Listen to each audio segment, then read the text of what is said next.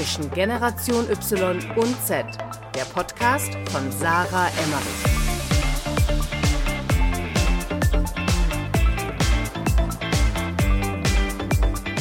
Herzlich willkommen zu einer neuen Podcast-Folge. Ich bin wieder Sarah und mein heutiger Gast, Sebastian Hotz, ist im Internet, vor allem auf Twitter und Instagram, bekannt als El Hotzo.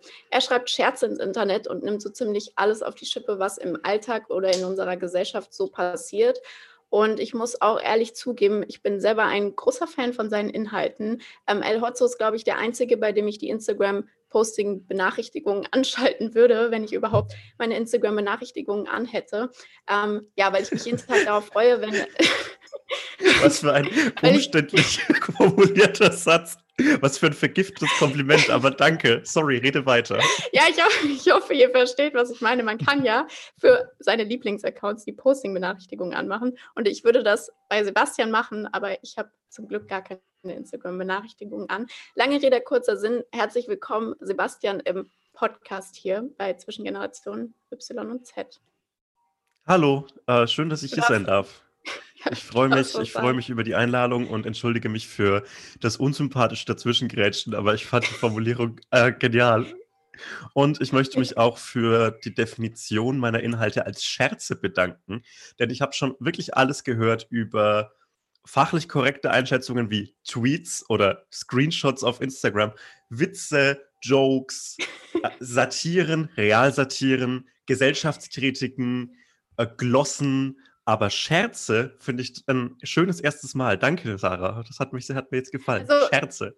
Die, kor die korrekte Internetbezeichnung wäre ja Memes, wahrscheinlich, die du produzierst. Wa aber ich weiß nicht, wie nicht. siehst du das denn selbst?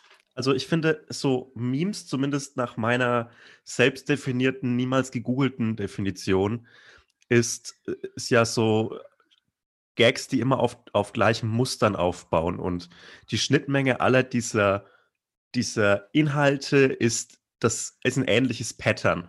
So ein Bild klassischerweise, das man unterschiedlich beschriftet. Ja. Und nicht jeder, nicht jeder Internet-Scherz, wie du es nennen würdest, ist ja automatisch ein Meme, weil ich glaube, es gibt natürlich bei mir Muster, die ich immer wieder verwende, aber nicht alles ist ein Meme, weil es ist einfach ein, ein Internet-Share-Pick. So nennt man das, wenn man damit Geld verdient. Was ich nicht tue. Schade. Darauf kommen wir gleich zu sprechen. Aber in deiner Twitter-Bio steht selbst, dass du ein lebendiges Satire-Meme bist. Das also, stimmt. Das stimmt, aber ähm, das bezieht sich auf mich als Person, weil ich finde so. nichts klischeehafter und nichts, ja, äh, also ich finde, ich finde, man kann über, ich kann über nicht so gut Witze machen wie über, wie über mich selbst, weil so vieles von dem, was ich bin, ein weißer Mann Anfang, Mitte 20, der viel im Internet rumhängt und irgendwie so einen akademischen, bürgerlichen Hintergrund hat. Nichts ist witziger als das, weil so vieles in meinem Verhalten ist genau das, worüber ich mich lustig mache. Also so ironisch Musik hören zum Beispiel, das ist ja eine, eine fürchterliche Beschäftigung für fürchterliche Menschen und genau das mache ich. Und äh, deshalb bin ich mein eigenes Meme, mein eigenes, mein eigenes Klischee. Was ist denn ironisch Musik hören? Es ist so schön, dass Menschen das nicht, also es, es spricht wirklich und wirklich sehr unironisch für dich, dass du das nachfragst. Ähm, wenn man, also das ist so der, der klassische Begriff des Guilty Pleasures. Man weiß eigentlich selbst, dass diese Musik, die man gerade hört, scheiße ist, aber man hört Ach sie, so. weil man den, das damit verbundene Image lustig findet. Zum Beispiel so diese Country-Cowboy-Band Truckstop hören. Das ist ja eigentlich keine Musik, mit der man sich so schmücken würde. Und man weiß auch, dass das keine gute Musik ist, die so zu dem passt, was man normalerweise vertritt, aber man hört es trotzdem, weil es halt lustig ist, in der Küche zu sitzen und Truckstop zu hören. Nicht, weil die Musik lustig ist, sondern einfach, weil das Bild an sich lustig ist. Wow, ist das Und das Meta, es tut du? mir leid. Was ist ein Meter? Ähm, so Was? auf einer anderen Ebene, also so nicht mehr Ach die eigene so. Beschäftigung, sondern die Ebene darüber lustig Ach so, finden. der Meter eben. Ja, okay, das habe ich tatsächlich noch nie gemacht, aber ich glaube, ich habe auch schon schlechte Musik gehört mit dem Wissen, dass sie schlecht ist, einfach nur weil ich sie gerne vor zehn Jahren gehört habe oder in der Art. Was, ist Wie das so bei dir? Also was hörst du dann so? Was ist das so bei mir? Justin Bieber? Hä? Auf, also sorry, aber das ist ähm, legit gute Musik. Okay, das ist gute Musik. Ja, bei manchen so, bei manchen so. Okay. Hätte ja naja. auch sein. Äh, also ich finde es auch gute Musik, aber gesellschaftlich anerkannt. Ich glaube, wobei Justin Bieber ist mhm. eigentlich mittlerweile auch gesellschaftlich anerkannt, oder? Absolut. Ich würde sagen, der hat den gleichen Weg wie Tokyo Hotel begangen. Also so zumindest ja. in der medialen Wahrnehmung, weil das war halt so etwas, worüber sich so pubertierende Jungs früher lustig gemacht haben, weil es so sehr beliebt bei Mädchen war, klassischerweise. Mhm. Und dann, wenn etwas Mädchen mögen, dann ist es ja automatisch schwul und scheiße und beschissen und darüber muss man sich dann lustig machen. Ähm, ich glaube, Tokyo Hotel und Justin Bieber haben beide diesen, sind durch den medialen Monsun gegangen und sind jetzt andere. Es werden jetzt anders wahrgenommen. Ganz schön, finde ich. Kennst du, kennst du die neue Version vom Tokyo Hotel Lied durch den Fand Mund? ich stark. Finde ich eine starke Version. Also wenn ihr die nicht kennt, dann unbedingt jetzt diesen Cast unterbrechen und dieses Lied anhören und danach erst weiterhören, bitte. Also ich finde es auch überragend. Ich habe es im Radio gehört, tatsächlich finde ich irgendwie schön, dass sowas nochmal so, also die altern irgendwie in Würde, Tokyo Hotel. Ich finde, die machen das ganz gut. Ich, ich glaube, man kann die auch nicht alle über einen Kamm Ich glaube, die sind auch alle ein bisschen unterschiedlich. Nein, ich, ich meine ich mein sie, als, sie als Band. Also, äh, die machen keine allzu peinlichen Sachen und das rechne ich deutschen Acts hoch an.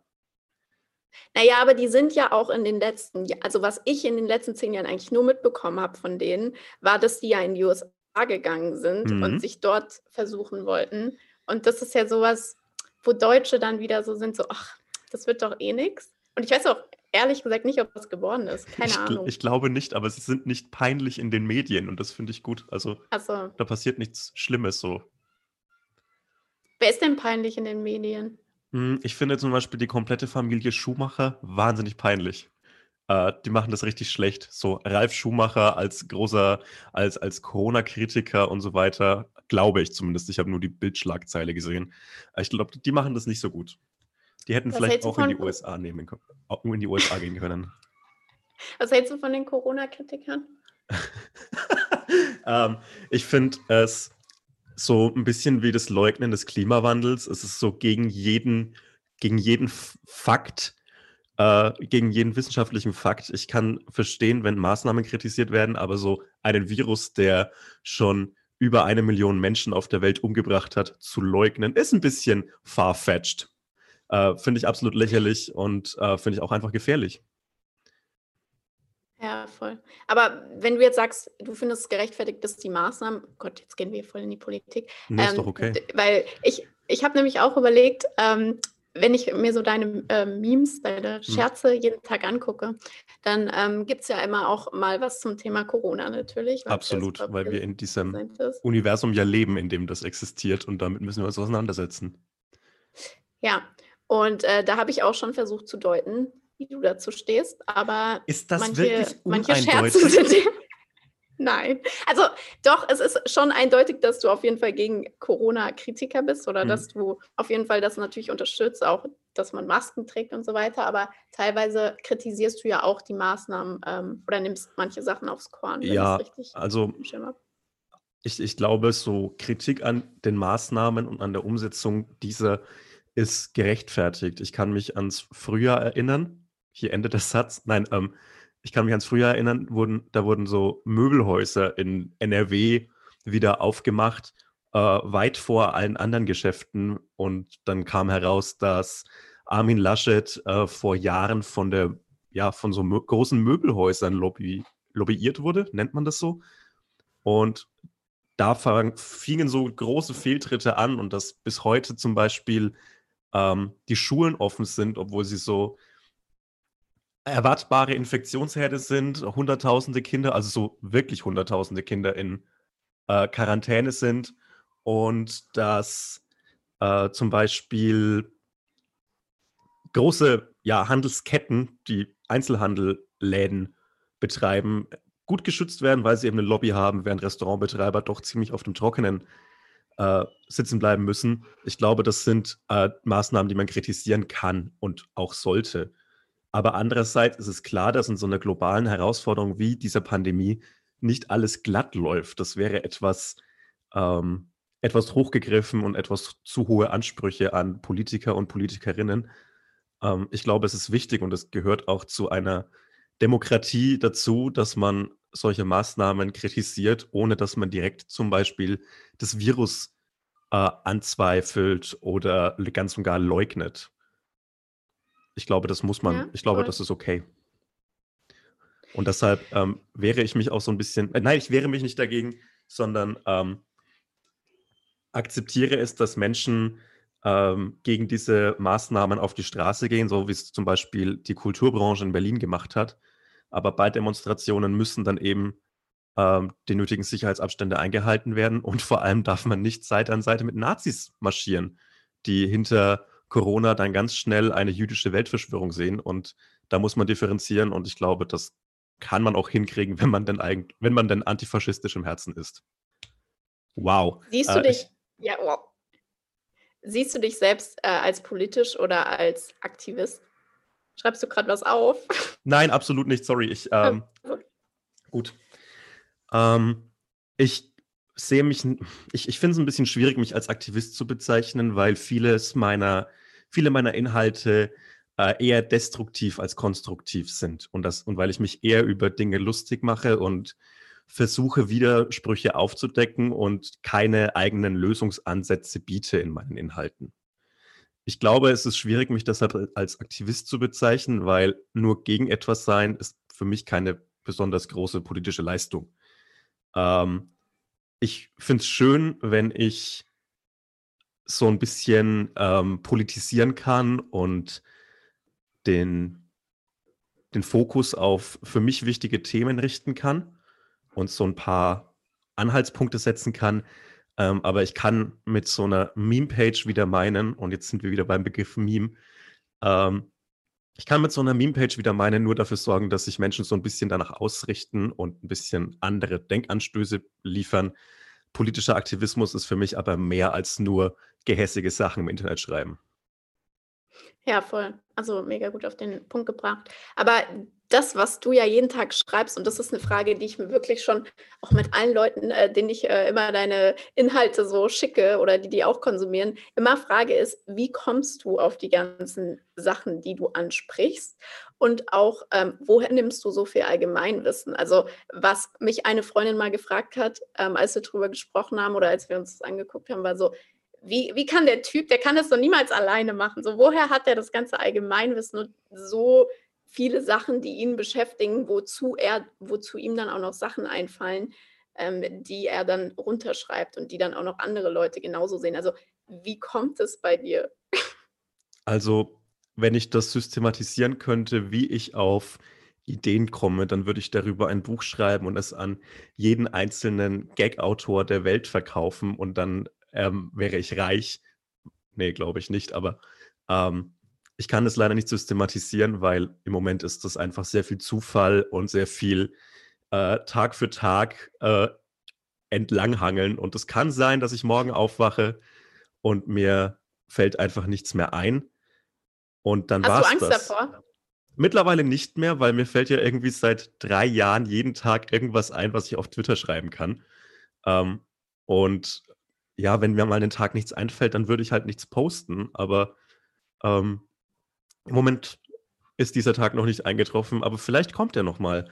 Bezüglich dieses Allgemeinwissens ähm, hilft da die Plattform Twitter extrem, weil da eben äh, so viele unterschiedliche Menschen so viele unterschiedliche Themen setzen können und der Diskurs auf Twitter immer, oder zumindest in meiner Bubble, immer ein anderer ist als der, der gerade in der echten Welt stattfindet. Das hat seine Vor- und seine Nachteile, denn Twitter ist ja als Social-Media-Plattform so ein bisschen ein gebranntes Kind in Deutschland.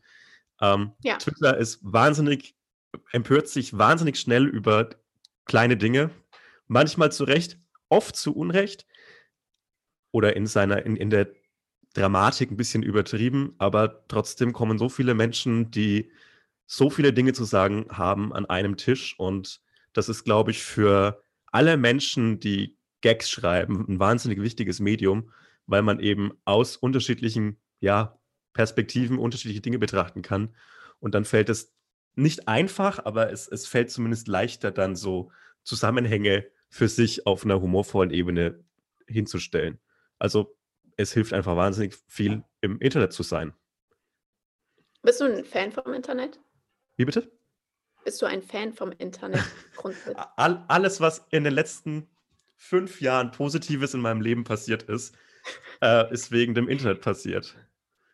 Und siehst du das, also siehst du das nicht auch kritisch? Weil ich meine, eigentlich wird das Internet in unserer Gesellschaft ja dauerhaft verteufelt.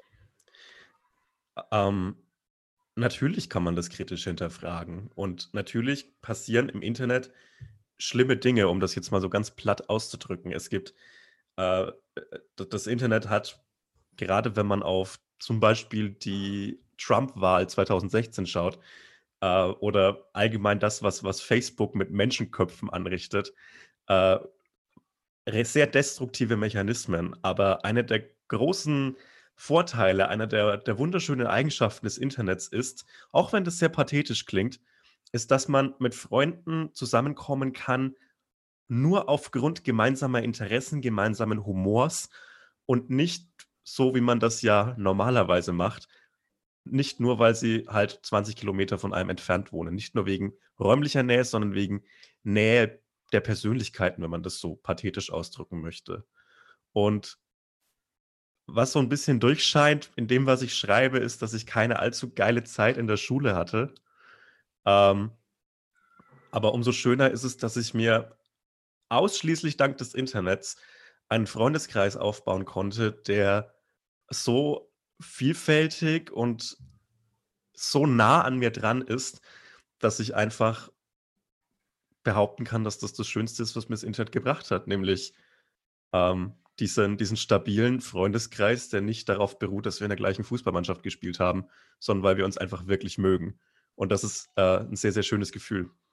Ja, was jemand neulich zu mir gesagt hat, war, dass ähm, das Internet eigentlich die Demokratisierung von vielen Sachen ist. Und ich glaube, das bringt es ganz gut auf den Punkt. Also von Reichweite, von Leute kennenlernen und halt eben auch über alle Grenzen quasi hinaus, die wir ohne das Internet kennen. Ja. Also eine schöne Seite am Internet ist definitiv, dass wirklich alle Menschen, die etwas sagen wollen, das sagen können. Das hat auch seine negativen Seiten natürlich, weil äh, ja nicht alle Menschen sollten was sagen. Ich bin mir nicht mal sicher, ob ich etwas sagen sollte. Aber andererseits ähm, zementiert das Internet schon auch in seinen Strukturen sehr viele bestehende Vor- und Nachteile. Also wenn du so, so, so, so Marken oder professionell aufgezogene Accounts werden immer mehr Reichweite haben als Einzelpersonen. Ähm, bis auf ein paar Ausnahmen und da bin ich offensichtlich eine davon. Wie bist du denn auf ähm, den Namen gekommen oder auf diese ganze Figur, auf dieses ganze Projekt, wenn du sagst, du machst das jetzt seit drei Jahren? War das also, einfach so eine Suff-Idee oder wie ist das gekommen? Also ähm, tatsächlich hat es einen äh, therapeutischen Hintergrund auf die einfachste Art und Weise. Und zwar wurde mir gesagt, dass ich ähm, ein Tagebuch führen sollte, weil das wahnsinnig helfen kann, seine eigenen Gedanken festzuhalten. Und dann habe ich mich irgendwann mal im August 2017 tatsächlich so an so ein klischeehaftes Tagebuch gesetzt und habe mir gedacht, hm, das ist irgendwie eine komische Form, dann immer abends sich so hinzusetzen und eine Seite schreiben zu müssen oder zu wollen. Und wenn man ganz ehrlich ist, bevor ich eine Seite auf Papier schreibe und oder sei es auch eine Word-Seite, das langweilt und ich werde es ganz schön schnell einfach lassen. Und ich habe dann einfach angefangen unter Ausschluss der Öffentlichkeit, weil keine Follower, warum sollte mir jemand auf Twitter folgen? An, ich habe einfach angefangen, Gedankenfetzen ins Netz zu schreiben. Privates, Persönliches äh, und zunehmend halt auch lustige Dinge. Und am Anfang war mir Anonymität sehr wichtig. Also ähm, das ist etwas, was auf Twitter noch viel mehr gegeben ist als auf anderen Plattformen dass man halt sich so einen anonymen Account anlegt mhm. mit äh, einem Kunstnamen, mit einem, mit irgendeinem Profilbild, das nicht man selbst ist. Und der Name El Hotzo äh, ist einer, den ich schon seit sehr langer Zeit im Internet trage, so seit meinen ersten Anmeldungen auf ICQ und wo man sich halt so mit 13, 14 angemeldet hat. Ähm, mein Alternativname war Hotson Cold wegen des Katy Perry Songs. Fand ich einen guten Song. Und El Hotzo Also kommt. wir bei guter und schlechter Musik, ja. Es ist, ein, es ist ein Hit. Sorry, das ja, würde ich, würde ich, mega, würde ich mit meinem. Leben verteidigen. Ähm, und El Hotzo kommt eigentlich aus einer, äh, weil wie sollte es anders sein, wenn man 13, 14 ist, kommt eigentlich aus einer Simpsons-Folge. Da sch schreibt Homer an die Wand El Homo, äh, weil sein Mhm. Sohn ja den, den Gangsternamen El Bancho hat. Und ich habe mir gedacht, haha, ist lustig, weil ich kann mich El Hotzo nennen. Und dann habe ich mich halt so genannt und habe so ein Bild von mir bei meiner Konfirmation mit dieser schrecklichen Sonnenbrille genommen und habe es gemorpht in dieses, in so ein Bild von jemandem mit einem Fokuhila. Und dann war 2017 im Sommer irgendwann mal diese, dieser Avatar geboren und halt der Name El Hotzo. Ja, also Und- das Profilbild ist sehr einprägend, sagen Abs ey, man hätte es nicht besser designen können, finde ich mittlerweile, wenn man sich Mühe gegeben hätte. Aber ich habe das halt mit so einer billigen Bildbearbeitungs-App auf meinem iPhone gemacht. Und dann war es das. Und seitdem, ich glaube, so richtig ändern könnte ich beides nicht mehr. Nein, auf keinen Fall. Aber ich, also ich weiß auch noch, als ich das das erste Mal gesehen habe, irgendwann Mhm. Anfang dieses Jahres, so ähm, Richtung erster Lockdown, da, ich glaube, da war dein Instagram-Account irgendwie noch bei 30, 40.000 Followern. Und Ja, ähm, da wurde das aber schon so ein bisschen, also hatte schon angefangen, dass die Sachen sehr kursiert sind, auch schon bei Instagram. Und ich habe mir einfach nur gedacht, was soll dieses bescheuerte Profilbild?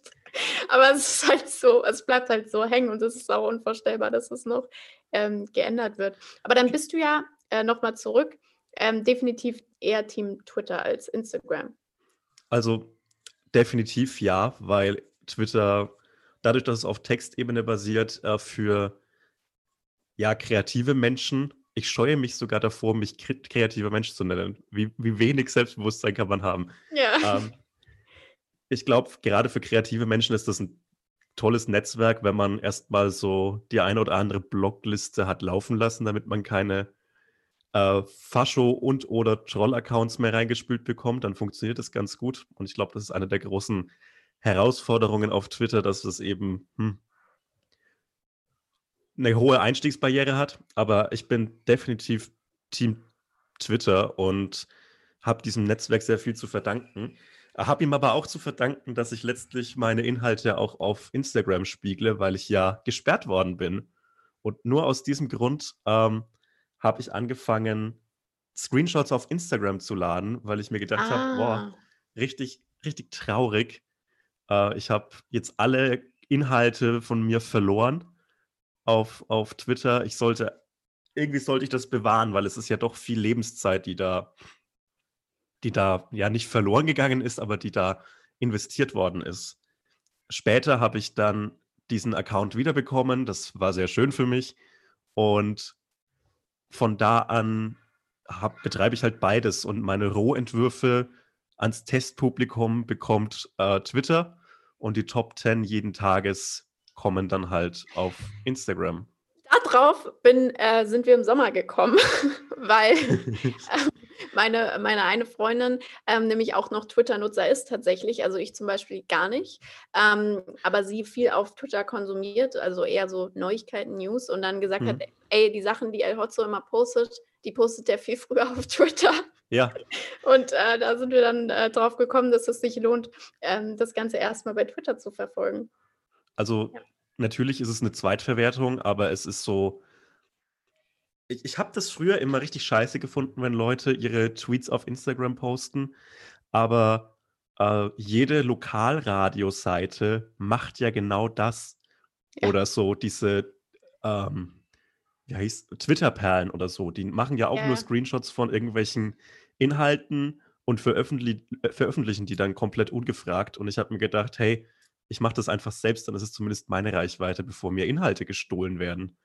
Ja, auf jeden Fall. Also ich meine, Instagram besteht zu einem großen Teil ja auch einfach nur aus Quotes. Also Jo, wirklich nur genau. äh, schwarz auf weiß. Das, also vieles davon jetzt auch nicht als Tweets, aber ich meine, mittlerweile ist, Instagram ist zwar visuell, aber irgendwo besteht es ja auch viel aus Quotes und Sprache. Von daher macht es ja definitiv Sinn. Und man sieht ja auch, dass es Erfolg hat. Also ich glaube, deine Instagram-Follower haben ja deine Twitter-Follower mittlerweile deutlich überholt. Definitiv, aber Instagram hat ja auch viel mehr aktive Follower als Twitter. Das muss man, glaube ich, in Perspektive setzen. Ja, definitiv. Du zeigst dich ja aber auch mittlerweile auch in deiner Instagram-Story ganz viel selbst. Ähm, wie ist da so, also wann war, hast du damit angefangen? War, warum mittlerweile? Das also ich weiß, ja gut, okay. ich, ich habe vielleicht habe ich am Anfang nicht so drauf geachtet, aber so die letzten Monate habe ich mehr drauf geachtet, hm. ähm, dass, oder ich weiß gar nicht. Aber auf jeden Fall, man sieht ja auch, wer ist die Person dahinter quasi, hinter diesen ganzen Tweets oder wer schreibt das, wer denkt sich das aus. Hast du das Gefühl, du bist so ein, also nicht ein Influencer bist du nicht, aber, also bist du schon irgendwo, aber ähm, hast du das Gefühl? Du, du weißt gerade nicht, ob ich das als Beleidigung ja. nehme oder nicht. Oder, ja. ja, nein, aber äh, hast du das Gefühl, die Leute haben auch eine persönliche Bindung zu dir als Person oder die finden einfach nur das lustig, was du halt postest? Also, wenn man ganz, ganz, ganz runterscrollt auf meinem Account, bis so zu den ersten Posts, wird man merken, dass dieses Profil eines Tages mal ein, äh, ein privates Profil war. Also das ist nicht ein Profil, das ich angelegt habe, um, ähm, um meine Memes zu posten, sondern um halt wie jeder Instagram-Nutzer Selfies und Bilder von meinem Hund zu posten. Und daraus ist das eigentlich entstanden. ähm, Blödsinn in Insta-Stories habe ich aber auch schon gemacht, weit bevor ich meine ersten, meine ersten äh, Tweets darauf gespiegelt habe. Ähm, ich habe persönlich kein Problem, mein Gesicht da zu zeigen, weil ich, das muss ich leider zugeben, mittlerweile auch einfach ein bisschen stolz darauf bin, dass so viele Leute mir folgen, auch wenn das irgendwie ein sehr dünnes Eis für den Aufbau eines Selbstbewusstseins ist. ähm, ich kriege darauf unterschiedliches Feedback. Manche sagen mir, dass ich meine hässliche Fresse bitte nicht mehr zeigen soll, was ich fair finde. Ich bin da größtenteils einer Meinung mit denen. Ähm, Andererseits ist die Vielzahl so anonymer Meme-Accounts ja einfach gegeben. Also von, ja. also die meisten Meme-Accounts sind ja einfach so anonym und ohne Gesicht dahinter. Und ich glaube, ähm, ich glaube, dass es schon so ein bisschen so ein Alleinstellungsmerkmal von mir ist, dass ich nicht nur irgendwelche steilen Thesen ins Internet bretter, sondern dass ich auch mit meinem Gesicht dafür stehe. Was natürlich einfacher ist, dadurch, dass ich ein weißer Mann bin und ähm, dadurch keine nur wenige äh, expliziten Anmachen und oder Beleidigungen kassiere.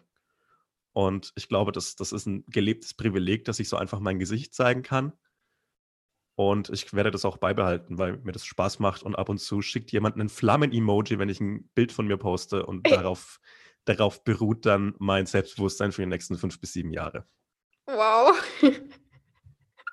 Ich weiß gar nicht, was ich dazu entgegnen soll. Nee, ich finde es, also du hast auf jeden Fall recht. Das war, war, nämlich auch das, was ich eben meinte mit mittlerweile. Ich habe das, also bei mir hat das irgendwann erst so Klick gemacht. Ah, krass, der zeigt sich ja auch, dass er da, also dass er dahinter steht. Das hm. habe ich vorher vielleicht auch gar nicht so wahrgenommen. Ist halt weil, auch nur in den Stories. Ja, weil oft ist es ja eben so, also hätte ja auch voll die Kunstfigur sein können. Also wir wissen ja jetzt, dein Profilbild ist auch tatsächlich bist da du zu sehen. Ja. es hätte ja auch eine komplette Kunstfigur oder es hätte ja auch zum Beispiel ein Team dahinter stecken können. Ja. Ähm, ich schreibe immer, wenn mich jemand beleidigt in den Instagram-DMs, dann schreibe ich immer so eine vorgefertigte Nachricht zurück, äh, dass sich das Social Media Team hinter dem El Hotzo-Account darum kümmert und die Anfrage gerne beantwortet. So, damit es einschüchternder wirkt. Ähm, Nee, es ist tatsächlich kein Team, das bin nur ich und ähm, es ist definitiv Kunstfigur dabei. Also ich bin nicht immer dieser aufgedrehte, ständig auf Gags ausgerichtete Typ, der ich halt im Internet bin. Und ich glaube, dass ich da unbewusst die eine oder andere Barriere habe, denn so richtig viel gebe ich mir, gebe ich ja aus meinem Privatleben nicht preis. Nee. Ähm, ich hoffe, dass ich da noch ein paar Privatsphären-Ebenen dazwischen habe. Wenn nicht, dann ist es halt auch zu spät, das jetzt noch zu retten. Ja. Es ist so ein bisschen Kunstfigur, würde ich sagen. Aber was so machst du denn? Was machst du denn, äh, wenn du dich nicht im Internet aufhältst? Also äh, die, die jetzt zugehört haben, äh, also die jetzt gut zugehört haben, haben ja auch gehört, dass du gesagt hast, du verdienst mit dem ganzen Jahr kein Geld. Äh, was machst du denn dann? Also, also ich verdiene mit Instagram direkt kein Geld. Das heißt, also ich habe jetzt irgendwas über 400.000 Abonnenten und Abonnentinnen und ich glaube, es gibt Menschen, die davon sehr komfortabel leben können oder könnten. Ähm, ich verdiene Geld mit ein bisschen mit Merch, ein bisschen mit meinen Patreon-Einnahmen und ich verdiene Geld damit, dass mir dieser, ja, diese Instagram-Seite so viel Aufmerksamkeit verschafft hat, dass Menschen daran interessiert sind, mich für Formate zu buchen. Äh, manchmal entgeltlich, manchmal unentgeltlich. Und dass ich für sie oder ihre Marke schreibe. Das sind so meine Einkommenspfeiler. Ich stehe jetzt vor der schwierigen Frage, soll ich vielleicht nicht doch ab und zu ein bisschen Werbung in meinen Insta-Stories machen? Ist das für mich selbst ähm, verschmerzlich? Wie soll das aussehen? Ist das okay oder ist es komplett Sellout und ich mache mich damit lächerlich? Ähm, das muss ich irgendwie so für mich selbst entscheiden und ähm, vielleicht auch meinen eigenen Kritiker in meinem Inneren ein bisschen äh, das, das mit dem ausmachen. Aber ja, so verdiene ich im Moment Geld. Nebenbei habe ich bis vor kurzem noch in der Bäckerei gearbeitet. Ähm, genau. Das sind so meine Pfeilen des Einkommens. So richtig reich bin ich damit nicht geworden. Ja, äh, voll verständlich. Aber ich meine, wenn man auf dein Profil äh, geht, dann, ja gut, ich glaube, manche Leute haben gar keine, gar keine Vorstellung davon, wie man mit so einem Instagram-Account Geld verdient. Ähm, aber grundsätzlich, ich glaube, ich fände es gar nicht schlimm, wenn du Werbung machst. Ähm, aber das muss so 100% fit sein. Also es muss so 100% zu dir passen. Das darf so ja. auf keinen Fall eine Frage daran sein, ob du das wirklich auch so machen würdest, wenn, ja. wenn es nicht bezahlt wäre. So. Ja, ich also, glaube, dann wäre es kein Problem. Absolut. Also ich glaube, ähm, wenn ich jetzt Werbung für, für Hans im Glück machen würde, würde das nicht auf meine Brand passen, die halt doch so ein bisschen, noch so ein bisschen edgy ist. Aber äh, wenn das zumindest rein rein oberflächlich betrachtet zu dem passt, zu den Werten passt, die ich vertrete, dann kann ich vielleicht, dann, dann ist es vielleicht eine Option. Im Moment steht es noch allerdings komplett in den Sternen. Ja, verstehe. Ich bin gespannt, äh, wo es hingeht. Vielleicht sehen wir bald Werbung bei Sebastian in der Instagram-Story. Wie viele ja. Leute schauen deine Story? Ähm, deutlich über 100.000. Okay, ja, das ist natürlich. Was auch ein bisschen absurd ist, weil deutlich über 100.000 Menschen haben gesehen, wie ich Kaffeepulver durch meine Nase ziehe, um angeblich wach zu bleiben, was übrigens sehr viele Menschen einfach äh, ernst genommen haben. Ich, ja, ich wusste, einen Moment lang wusste ich auch nicht, ob ich das ernst nehmen soll. Nie irgendwas ernst nehmen. Das ist ein großer Schluss. Man merkt meistens die Dinge, die ich, die ich ernst meine. Ja. Welches gesellschaftliche Problem stresst dich denn am meisten? Ähm, das ist wie so einen Vierjährigen vor der Eistheke zu fragen, welche der 40 Sorten er essen möchte, weil es gibt viele davon.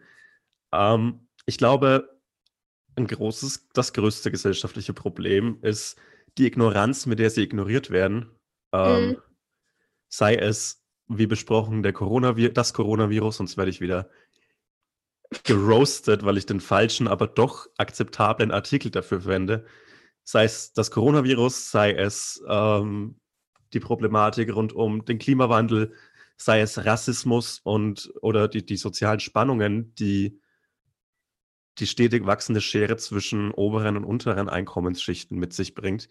Ich glaube, das größte Problem daran ist, dass halt viele Menschen, mich definitiv mit eingeschlossen, ähm, weder Lust noch Energie dafür haben, das anzugehen oder sich ernsthaft damit auseinanderzusetzen und vor allem auch bei sich selbst anzusetzen, um Lösung dieses Problems zu sein oder dieser Probleme.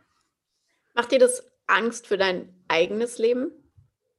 Ich glaube, natürlich. Also man kann im Moment alles von sich wegschieben. Man kann sogar die gottverdammte Pandemie, in der wir leben, von sich wegschieben, weil man ist ja nur zu Hause und man geht ab und zu in den Supermarkt und alle Menschen, die daran erkranken oder sterben, sind, kann man ja, können ja viele noch irgendwie so von sich wegschieben und sich selbst sagen, dass das ja nur die anderen betrifft. Und ja, ich glaube, wir sind in Mitteleuropa in der privilegierten Position, dass auch zum Beispiel der Klimawandel erstmal noch keine unfassbar starken Auswirkungen auf uns hat. Und mhm. man kann das immer in andere Regionen oder andere ähm, Bevölkerungsgruppen schieben als die, in der man sich befindet, aber die Einschläge kommen immer näher und irgendwann mal in den nächsten Jahren wird auch uns der Klimawandel mit seiner ganzen Härte treffen und dann kann man das nicht mehr wegschieben.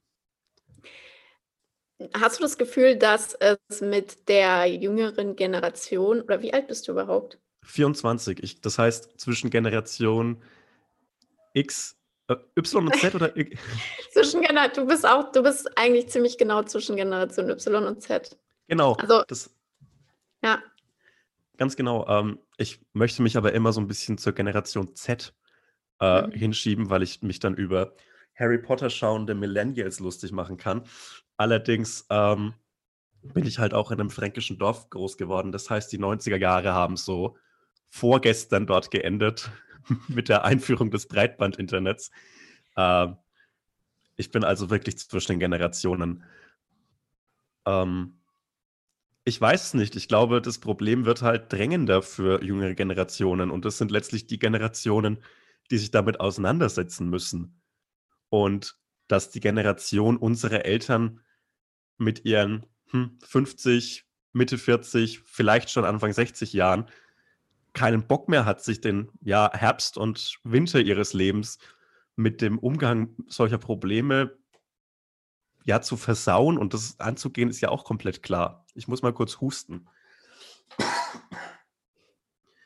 Und deshalb sehen wir ja in diesem und vor allem im letzten Jahr äh, riesige Gruppen von SchülerInnen auf die Straße gehen und zu protestieren, weil letztlich sind es wir und die uns nachfolgende Generation, die sich um diese Probleme kümmern muss und sich damit auseinandersetzen muss. Deshalb ist das vielleicht weniger ähm, politische Überzeugung als schlicht persönliche Not, die uns dazu zwingt, sich damit auseinanderzusetzen. Gehörst du schon zu der Gruppe von Menschen, die so sind, so, boah, ich will eigentlich selber gar keine Kinder mehr in die Welt setzen, weil es alles so dramatisch in unserer Gesellschaft?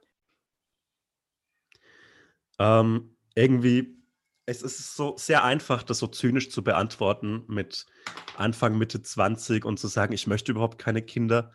Ähm, ich glaube, das Gleiche haben unsere Eltern gesagt, als der der Kalte Krieg noch tobte und die Angst vor dem Atomkrieg über die Welt herrschte. Und die Generation davor hat im Nachkriegsdeutschland wahrscheinlich auch davon geredet, keine Kinder bekommen zu wollen, weil es ist alles schlimm und der nächste dritte Weltkrieg besteht ja nur davor. Und die Generation davor kam aus den Trümmern des Ersten Weltkriegs und hat trotzdem irgendwie Kinder bekommen. Es gibt immer globale Krisen und Herausforderungen und ähm, Im Moment ist der Drang, einen Nachkommen zu zeugen, meinerseits nicht besonders groß, weil ich zufrieden bin, wenn ich, wenn ich meine eigenen körperlichen Bedürfnisse halbwegs stillen kann und mich halbwegs selbst gesund halten kann. Ähm, ich glaube, dass das keine rationale Entscheidung ist, Kinder zu bekommen, sondern dass das eine Entscheidung ist, die manchmal der Zufall übernimmt, aber halt oder Unvorsicht übernimmt, aber halt ab und zu, meistens hoffentlich, vielleicht einfach eine emotionale ist, die man hat, wenn man erstens in einem gewissen Alter ist und zweitens eine gewisse Lebenssicherheit hat und drittens vielleicht auch einfach jemanden hat, äh, den man so sehr liebt, dass man mit dieser Person Kinder zeugen oder einfach aufziehen möchte. Okay, wow, ich habe äh, dem nichts hinzuzufügen. Aber ich habe das jetzt, also ich habe, ich höre das immer öfter oder ist Ich, das immer so ein Gesprächsthema, so dieses, ja, macht ja eh keinen Sinn mehr und tralala und geht eh alles unter. Und ich bewundere ehrlich gesagt dann auch, ähm, weil du auch eben gesagt hast mit diesem Komfortzonen-Thema, dass wir irgendwie auch nicht wirklich Bock haben, uns, also wir regen uns irgendwie drüber auf, was passiert, so auch mhm. mit dem Klimawandel, aber irgendwie so richtig machen tun wir nichts. Und dann bewundere ich halt äh, solche Luisa Neubauers, die halt rumlaufen und ihr Leben quasi ähm, ja, dem Klimaaktivismus quasi widmen. Ähm, ja, während ich zum Beispiel mich jeden Tag mit Influencer-Marketing auf Social Media beschäftige, was dann im Vergleich irgendwie auch nicht so äh, also zielführend ist, sage ich jetzt mal. Ich glaube nicht, dass du oder irgendjemand, der sein Leben nicht komplett dem Klimaschutz verschreibt, sich deshalb schlecht fühlen sollte, weil ähm, erstens ist es ein, kein, kein Thema, das rein auf einer privaten Ebene stattfindet, sondern halt vor allem ein politisches Thema, weil mit ein paar Hebeln, die politisch getätigt werden können, ähm, werden kann, kann man sich einige Fernreisen an CO2-Ausstoß verschmerzen. Also der Hebel, der politische Hebel ist viel größer als der, den wir durch private Einsparungen ähm, ja. uns, ja, und der, der private Hebel. Ähm, ich glaube nicht, dass du dich schlecht fühlen sollst, weil Influencer und Influencer-Marketing bestimmen einfach große Teile des Lebens von normalen Leuten, so blöd das klingt, weil letztlich ist Unterhaltung, letztlich ist es irgendwie Entertainment und wenn die Welt untergeht, kann man ja zumindest schöne Selfies auf Instagram sehen und das sage ich ganz unzynisch. warst du jetzt eigentlich beleidigt, als ich dich als Influencer bezeichnet habe oder nicht? Also was ähm, denkst du über Influencer? Ich glaube, wenn man mir dieses Thema hinwirft und so meine Tweets liest, könnte man leicht zu dem Schluss kommen, dass ich das alles scheiße finde und so weiter. Ähm, finde ich aber nicht, weil letztlich tun Influencer, also klassische Influencer und Influencerinnen, das heißt Fashion, Beauty, Sport, Ernährung, ähm, tun ja letztlich das Gleiche, wie ich es tue, halt mit einem anderen, mit einer anderen Herangehensweise, weil auch ich vermarkte mich hinter all den zynischen Jokes und äh, mehr oder weniger cleveren Witzen, vermarkte mich ja nur selbst. Und ich habe eben optisch, weder optisch noch mein Lifestyle hat so viel zu bieten, als dass sich lohnen würde, das zu vermarkten. Ich habe nur, so traurig es ist, äh, die Witze, die ich im Internet reiße. Und deshalb fände ich es irgendwie von meiner Seite zynisch zu sagen, dass eine andere eine andere Herangehensweise daran schlecht ist. Und ich glaube, solange es Menschen irgendwie unterhält und glücklich macht und Interesse weckt, dann und, und vor allem keine menschenverachtenden Werte vermittelt, dann sollte man klassische Influencer und Influencerinnen, äh, so leicht es ist, sich darüber lustig zu machen, einfach leben lassen. Denn ob jemand jetzt gute Bilder von sich macht und damit Produkte an Leute vermarktet und weitergibt, oder ob jemand Excel-Tabellen in irgendeinem, in irgendeinem Unternehmen ausfüllt. So groß ist der Unterschied in der Gesellschaft, im gesellschaftlichen Nutzen nicht. Das hast also, du äh, sehr schön wiedergegeben. Ich fühle mich jetzt wirklich besser. Ich hoffe es, weil äh, äh, wenn die Welt um dich schon brennt, dann kannst, du, dann, dann kannst du zumindest so eine Sekunde deinen Job machen, ohne dich dabei scheiße zu fühlen. Und das wünsche ich dir sehr. Oh, okay. Womit erklärst du dir denn ähm, selbst den Erfolg von El Hotzo? Masse. Masse. Also, ja, also ich mache jeden Tag, ich, ich, ich lade jeden Tag zehn Jokes auf Instagram hoch. Das sind zehn Gelegenheiten, irgendjemanden irgendwie abzuholen. Ja. Und das heißt, von zehn Jokes, selbst wenn du mir politisch zum Beispiel widersprichst in meinem äh, doch recht antikap antikapit antikapitalistischen Herangehensweisen. Selbst wenn du mir da widersprichst, findest du vielleicht den Joke über Erwachsene funny. Und dann teilst du den. Und wenn an diesem Tag nichts für dich dabei ist, dann ist vielleicht am nächsten Tag wieder was da. Ja. Ich glaube, es ist sehr viel die Masse und die Beständigkeit, in der ich eben Dinge hochlade. Ähm, in Teilen ist es sicherlich, hoffe ich, die Qualität und ähm, die doch etwas ähm, die, die, die, die andere Herangehensweise zum Konzept des Internet-Jokes. Aber ich glaube, Andersartigkeit, genau. Mhm. Aber ich glaube, in erster Linie ist es die Masse und so das Schimpfwort der Relatability. Ja. Ähm, über wen machst du dich denn am liebsten lustig? Menschen im Mittelalter. Im Mittelalter. Ey, ja, das ist aber echt geil. Also manchmal, das, das ist aber genau das, was ich meine, wo ich mich frage, wie kommt der Typ da drauf, äh, wenn er da so ein, so ein, so ein, so ein Scherz kommt, was sich die Menschen im Mittelalter wohl gedacht haben. Also ich habe jetzt leider keinen im Kopf, ich würde jetzt so gerne einen das wiedergeben. Ist alles okay, muss, das ist mir wahnsinnig unangenehm, wenn mir Leute meine eigenen Gags wiedergeben. ähm, das, äh, ich ich, ich finde einfach es unglaublich, dass wir so dass das keine 400, 500 Jahre her ist und trotzdem so, so einfache Dinge die wir so als komplett selbstverständlich, so ab Kindesalter an selbstverständlich nehmen, dort einfach nicht galten. So zum Beispiel so magische Fähigkeiten und dass man Menschen, insbesondere Frauen, deshalb verbrennen müsste. Oder ja. dass man einfach an Bauwerken so ein paar hundert Jahre baut. Das finde ich so lustig. Bitte gib doch einfach auf. So, wie, wie frustrierend muss es denn gewesen sein, so an so einem Dom zu bauen, weil du siehst, du baust daran, dein Vater baut daran, dein Opa hat daran gebaut, deine Kinder und deine Kindeskinder bauen daran und es ist einfach für mehrere hundert Jahre nichts anderes als eine Scheißbaustelle mitten in deiner Stadt. Ich wäre so pisst. Das Gute daran, es gibt keine Presslufthämmer, keine Bagger, die irgendwie laut sind. Ja. Aber der Preis, den man dafür zahlt, ist eben, äh, dass ein paar hundert Jahre einfach eine Baustelle, für, für vor allem für eine Kirche, ja, äh, ich, in deiner ich, Stadt steht. Ich finde es einfach lustig. Ich bewundere das, weil wenn ich mir angucke, ich meine, heute ist es so, ähm, du, du, du schaffst es dir nicht mal, also manche Leute schaffen es nicht mal irgendwie, sich Instagram runterzuladen. Also wir sind Müssen so Ich habe ich habe, ja, aber ich meine, ich habe im Sinne von nicht, dass du jetzt Instagram dir nicht runter, also wie soll ich das jetzt ausdrücken? Viel Spaß mit dem Satz. Ich, ich habe das Gefühl, holen. wir sind halt Leute, äh, wir sind heute so unfähig geworden. Also gerade jetzt unsere Generation, die Generation Z, die ist so, ähm, so wenn man was nicht weiß, dann lasse ich es einfach lieber. Ich frage ja. auch nicht jemanden. Ja, so, sorry, weil, aber das finde ich, find ich gut. Das findest du gut? Finde ich einfach gut, ja. Ja, ich frage mich dann, wo, wo soll das hinführen? So? Also, es, ja, es gibt ja genug innovative Menschen in, auch in, unserem, in unserer Generation. Vielleicht reicht das. Ja. Äh, nein, Aber also es, es reicht definitiv, ähm, wenn man so auf vorhergehende Generationen schaut, dann denkt man immer so, dass das so diese kulturellen Schaffer wären und wow, äh, die haben die haben Deutschland zu einer Industrienation aufgebaut oder die haben das Auto und das Internet erfunden. Ich weiß nicht, wann beides erfunden worden ist, ist mir auch egal. Ähm,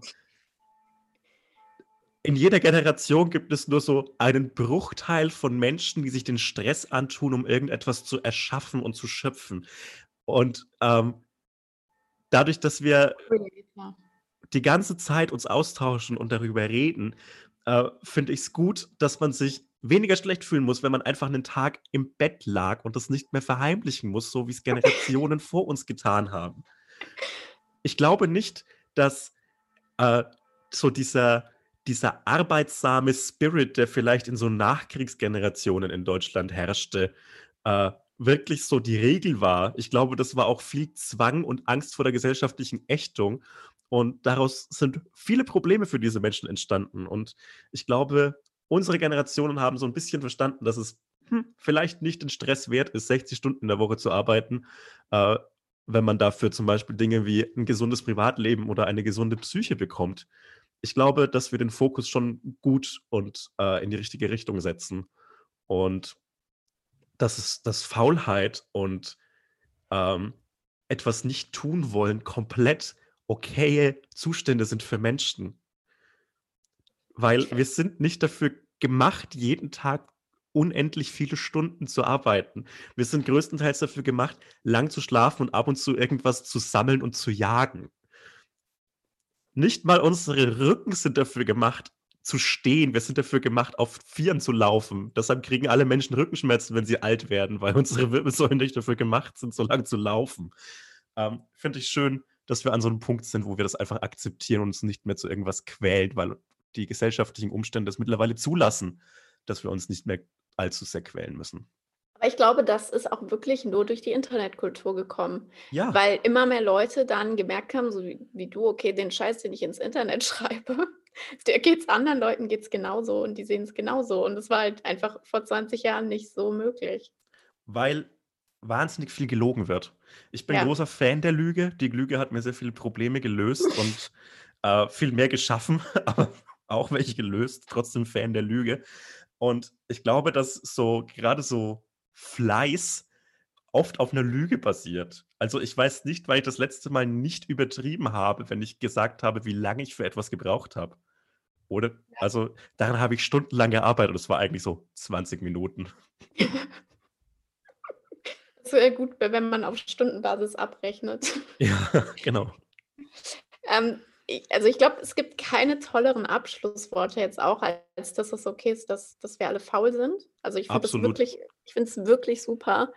Ähm, aber eine Frage muss ich dir noch stellen, die stelle ich immer am Ende. Ich weiß aber nicht, ob die bei dir vielleicht auch ein bisschen überflüssig ist, weil ich kann mir, glaube ich, die Antwort denken. Wärst du lieber 20 Jahre früher oder 20 Jahre später geboren? 20 Jahre später. Ähm, weil ich wahnsinnig Lust habe auf die ähm, ich möchte einfach, dass mir so ein Handychip direkt ins Hirn gepflanzt wird und ich nicht mehr so lästig in meine Hosentasche greifen muss. Und außerdem finde ich es irgendwie so, wir sind jetzt vielleicht in einer Situation, in der wir so große globale Katastrophen verhindern können.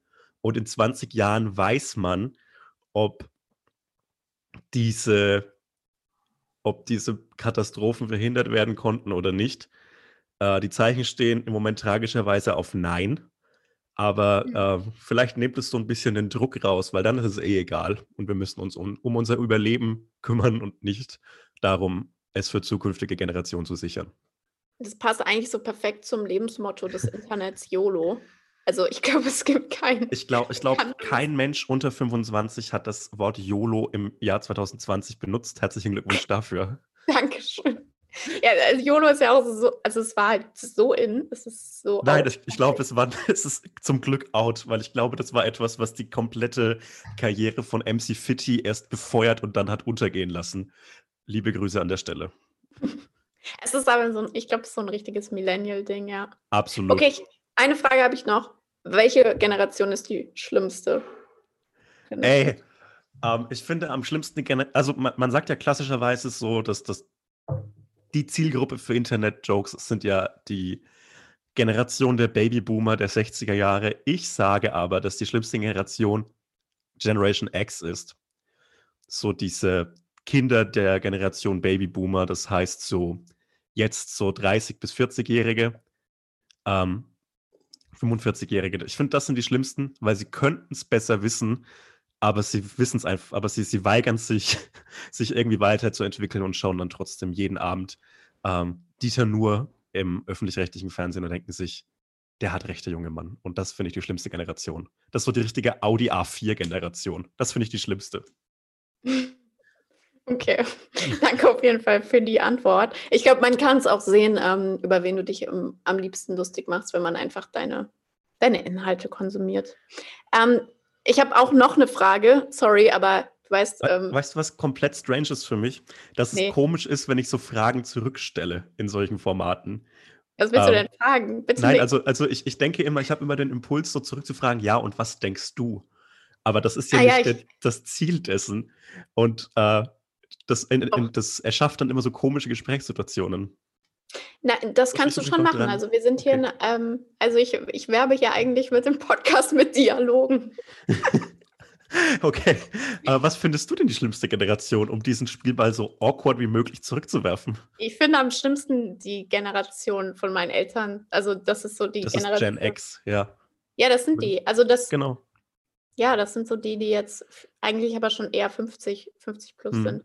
Und ähm, die halt, ja, wie du sagst, also ich, ich wenn meine Mutter das jetzt anhört, was denkt sie dann? Aber ich glaube nicht. Und ähm, so, die, die setzen sich auch mit was dann auseinander, wie mit dem Klimawandel. Mhm. Aber die, die nehmen auch so diese gesellschaftliche Meinung so krass immer an. Also ich sehe es bei meiner Mutter immer, da ist das, was halt in der Tagesschau läuft, ist halt das Gesetz so. Und das finde ich so find kritisch. Ich aber, finde ich aber einen, äh, einen bessere, eine bessere Diskussionsgrundlage als äh, Menschen, die sich auf Facebook auf irgendwelchen ja. Artikeln wie, keine Ahnung, was, was, was, was sind denn coole Fake News-Seiten? Weiß ich leider nicht.